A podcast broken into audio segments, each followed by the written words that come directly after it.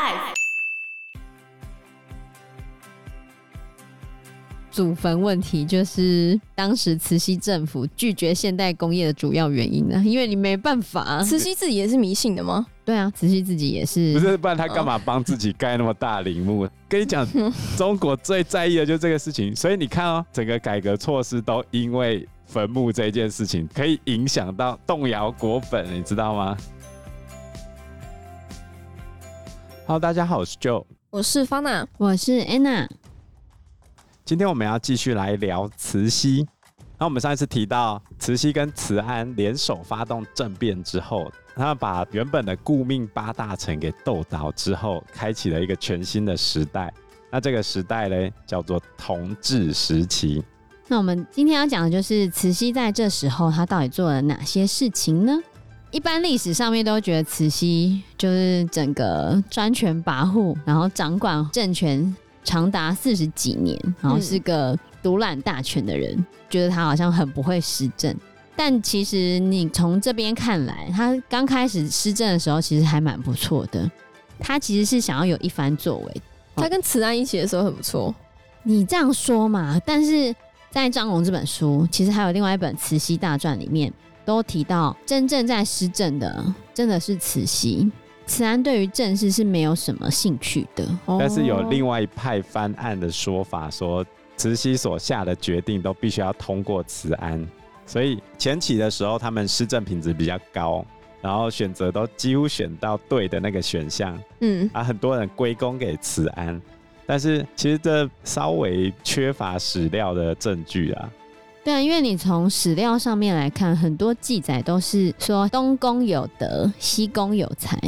就东宫慈安太后，她的德性比较好，但是西宫太后就慈禧太后，其实是比较有才能的，所以一般在处理政事上面，基本上都是慈禧在谋划的。当然，最后还是要有慈安做同意的这件事情，所以就会有一些人就把这个事情说应该是慈安的功劳，讨厌他的就说不是他的功劳就对了。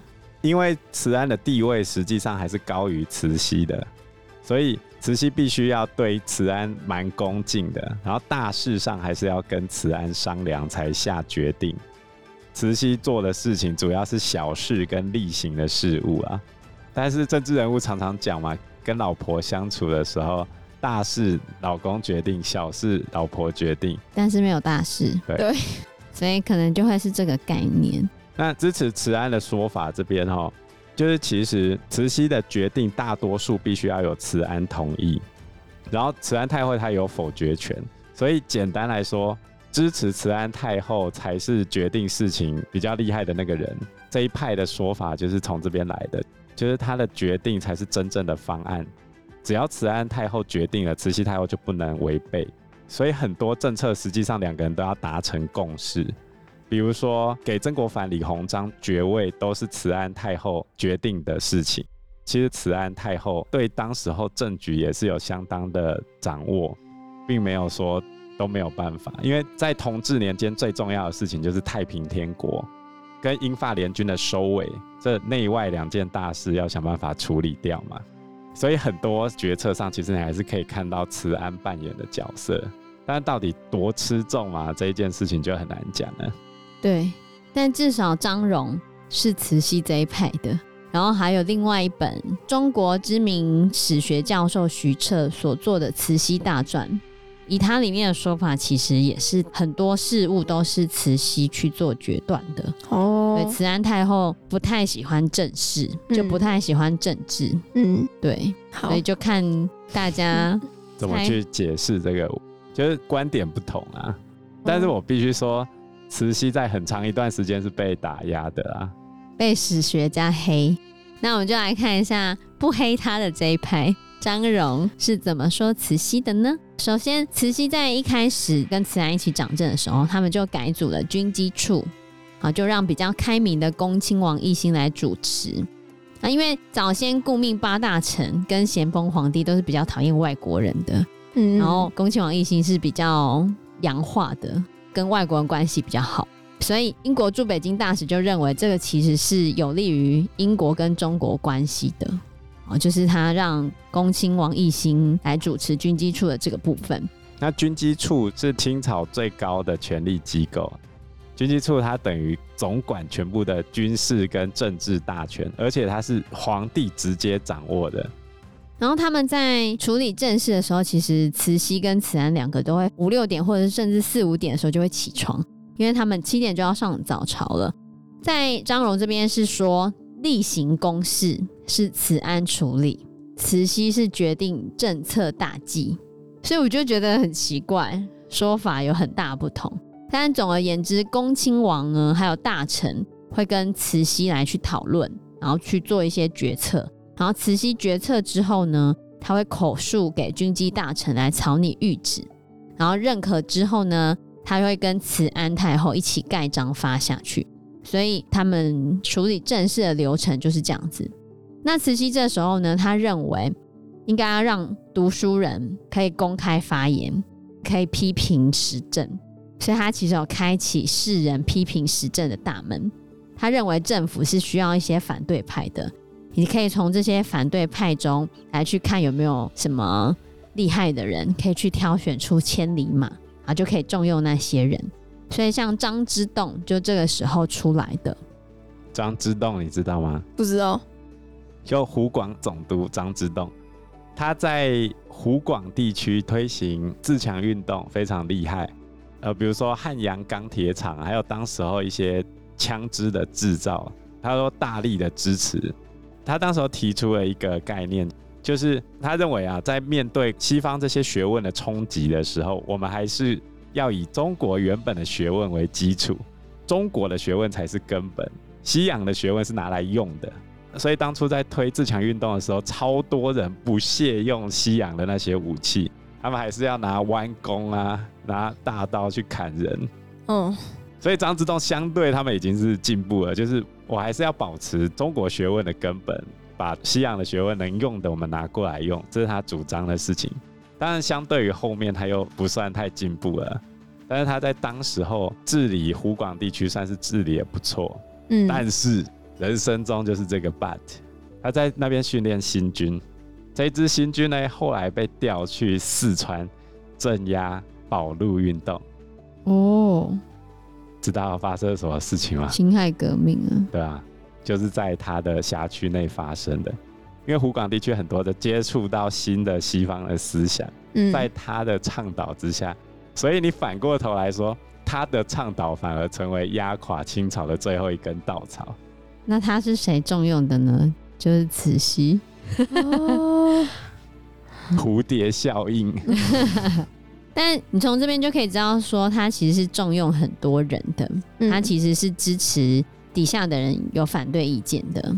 然后再来这边还有提到，就是慈禧她非常认真，因为她其实那时候才二十几岁，然后他刚开始写东西的时候很多错别字哦，里面还有一些文章是提到慈禧可能短短写一些文章就会写很多的错字，所以他自己也知道他自己的学问不是很好，那他会很认真的读书。他在午休跟晚上睡觉前都会请人读儒家经典或诗集给他听，他就会听讲或者是跟读，就很认真的学习。再来呢，他还成立了一个就是当时的外交部，叫做总理各国事务衙门。嗯，对，然后一样是让恭亲王奕欣来主持。后来就变成自强运动的总机关，这时候还没有一个正式的名称叫做自强运动，可是雏形架构已经出来了。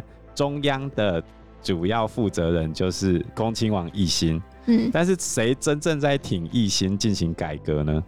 就慈禧啊，对吧？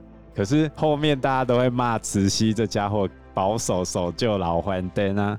其实没有啦，就是他们当初算是配合的非常的好。必须要说，在刚开始施政时期，慈禧跟奕欣还有慈安他们三个搭配是很好的。等于他们三角是处于一个很平衡的状态，然后再来，他这时候在平定内乱的时候，就是做了一个非常好的决定，在各国的帮助之下击败了太平天国。因为这时候他发现，到底要怎么办才可以打败这个太平天国？你知道太平天国吗？洪秀全吗？对，就是我们耶稣他弟，他爸是耶和华的骗子，骗子。但其实咸丰皇帝还在世的时候，就有一些国家说他们要帮助清朝来打击太平天国。但是当时咸丰皇帝很害怕外国人，他对西方人的仇恨其实跟对太平天国是差不多的，所以他根本就没有想要答应这件事情。但是在慈禧掌权的时候，有一些外国人重新提起了，就是可以让外国人来帮忙打太平天国，慈禧马上就同意了。可是呢，他并不是去雇佣外国的军队，就他不是去雇佣兵，因为你怕雇那些外国军队来打仗，打完如果他们不走的话怎么办？所以他是聘用外国的军官来去训练中国的军队，所以他就训练了这个军队之后，终于打败了太平天国。而且那时候有一个美国人叫做华人，他有率领一个洋枪队，打得非常的好。慈禧太后也不会忌讳给外国人官阶，就是她没有像咸丰皇帝那么讨厌外国人，嗯，她是会去利用外国人来帮助处理国家的事务的。所以最后那一个美国人华尔率领的洋枪队有很大的军功之后，他还给华尔三品官，赏他一个那个顶戴花翎。他们会在帽子上面插那个孔雀的羽毛，对，那叫花翎。其实那个就是一个象征意义啊，有些人那个孔雀羽毛上面有两眼啊、三眼啊，这样就代表你的爵位高低。那你上朝的时候就可以插着那一根比较瞎趴。而且在这一次打仗的期间，慈禧她也了解到外国人其实是比较尊重百姓的，因为对于中国人而言就觉得百姓命如草芥嘛，但外国人是很尊重百姓的。百姓在外国人的眼中是有地位的，不能随意的得罪。他从外国人这边清楚的感受到这件事情，所以其实像最后清军把太平天国打败之后，他们还把那些投降的那些将领全部都杀掉，然后甚至还屠苏州城，跑进去苏州城把投降的那些人全部杀光光。这个事情最后是让西方驻华的那些使节，还有当地的商人，还有很多人都谴责中国：你们怎么可以这个样子？其实最坏的人就是曾国藩。曾国藩在打太平天国的时候有一个外号叫做“曾剃头”，他专门剃头，不是头发哦，是剃头哦。你把头砍掉？对啊。所以太平天国看到曾国藩来的时候，都会大喊：“曾剃头来了，曾剃头来了。”他是杀民在外，无差别杀人那种。太平天国对他而言就是反抗军了，嗯、那他的命就不值钱嘛。欧洲人在打仗的时候是非常有骑士精神的。一旦我俘虏了对方的士兵，我也不能随便的虐待你，或者是杀掉你。其实以现在来说，就是违反战争罪嘛。对，但是当时中国清朝的士兵就是整个乱杀一通。所以其实外国人是有很谴责中国的士兵这件事情。所以为什么南京条约之后马上就要求要领事裁判权？因为他们觉得中国的刑法实在太严格了，太野蛮了。啊，对，太野蛮了。这是很有趣的一件事情。中国人认为外国人才野蛮，但是外国人认为中国人才野蛮吧？他们彼此认定的野蛮是不一样的。所以慈禧在这一次的事件上面很清楚的了解到外国人的看法跟他们不一样。那他在这一次为了打败太平天国，就提拔了很多的汉人，像刚刚讲的曾国藩、左宗棠和李鸿章等人，都是在太平天国事件崛起的。那其实都是慈禧提拔的。曾国藩知道吗？就是湘军嘛。嗯、然后李鸿章就是后来甲午战争。之后都是他处理的，对。然后左宗棠就是鸡嘛，哦不是，乱讲。左宗棠后来平定捻乱，然后也收复了新疆，所以他是很厉害的将军。那左宗棠鸡跟他没有关系啊。对，你怎么会叫左宗棠鸡？就当初创造这一道菜的厨师，他在想菜名的时候，哦是想说，哎、欸，这个比较有名，就叫做左宗棠。就他们家乡啊，哦，因为他刚好跟左宗棠是同乡嘛，懂。就好像如果跟你很熟的发那鸡一样，发那臭豆腐。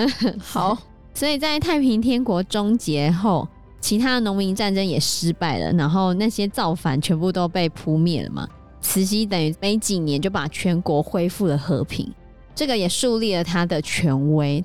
大家也开始比较不会去反对他的一些决策了。再来，因为他的开放政策，其实让对外贸易节节上升，海关的税收是一直升高的。顺带一提哦，当时候的税收是英国人在帮清朝收的。没错，因为他要有一个廉洁的海关。你若让中国人当海关的话，那可能会贪污哦。所以慈禧他就在受到恭亲王推荐之后，他任命在海关工作了很久的那个英国北爱尔兰人赫德这个人为大清海关总税务司，而且他还封他为正三品大员按察使。反正就是他封了一个英国人来当中国的海关税务司。很厉害吧？很厉害，因为他可以相信这个外国人，用这个外国人比较廉洁。对，而且他当年当海关税务司的时候，三品哦，你知道他年纪是几岁吗？有过四十吗？没有，没有，不到三十哦。啊，这么年轻哦，才二十八岁呢。而且他做超久的哦，他一路做到满清快要灭亡了，还在做。他做了总共四十八年。超久了，快半个世纪。对啊，而且他最后离开的时候还颁给他荣誉勋章，他创造了中国唯一不贪污的一个机关。而且他其实还有很多的建议，他还有上一些让中国现代化的建言。他写了很多现代化的项目哦，像什么可以盖铁路啊、办电报啊、各种东西之类的，蛮有想法的啊。对，但是其实很多中国人是反对的。是守旧吗？迷信啊，迷信！盖铁路你就要把很多人家的祖坟或对对对对 对，很多是坟墓地或者会破坏风水，怎么可以破坏风水呢？破坏风水哦，对啊，就是赫德提的现代化项目就被那些大臣对，就被很多大臣都否决，连当时李鸿章也激烈反对，他最反对就是电报跟铁路。破坏风水啊！电报也会破坏风水吗？会盖那个你要哦电线杆对什么的吗？对啊，他他们电线杆都一直被拆掉啊，盖又拆，对，盖了又拆啊，民众非常非常的迷信。对啊，认为会触犯自然啊，而且当时的火车会喷那个黑烟，吓死人。会惊动中国的祖坟，还有龙脉啊，都会被破坏啊。对啊，这些坟地是神圣不可侵犯的。什么？你说要盖铁路，要让我把我的坟墓拆掉，这怎么可以？中国人最在意的就是死了之后躺的地方啊。对，你怎么去破坏我的坟墓？人都死了。哎、欸，我躺的地方，我连躺都不能安静哦。那 不是你就不在啦？在啊，我就躺在那里啊。灵魂已经不在了。你怎么知道？所以在一八六零年代呢，这个祖坟问题就是当时慈禧政府拒绝现代工业的主要原因了，因为你没办法。慈禧自己也是迷信的吗？对啊，慈禧自己也是。不是，不然他干嘛帮自己盖那么大陵墓？他自己也是盖、欸。跟你讲，中国最在意的就是这个事情。所以你看哦，整个改革措施都因为坟墓这件事情，可以影响到动摇国本，你知道吗？对啊，慈禧自己也非常的信仰佛教啊，你说迷信吗？反正就他自己也很虔诚，他还会固定放生，就把鸟放生，有没有？天哪！我们现在都放生眼镜蛇之类的，什么东西啊？他们每次过生日的时候都要买很多鸟来放生啊。是的，我也要解救那些鸟吗？大寿的时候要放生呢？他先抓到那些鸟，再来解救那些鸟。啊、他是买鸟来放生哎、欸。这样算解救吗？我先抓你，再解放。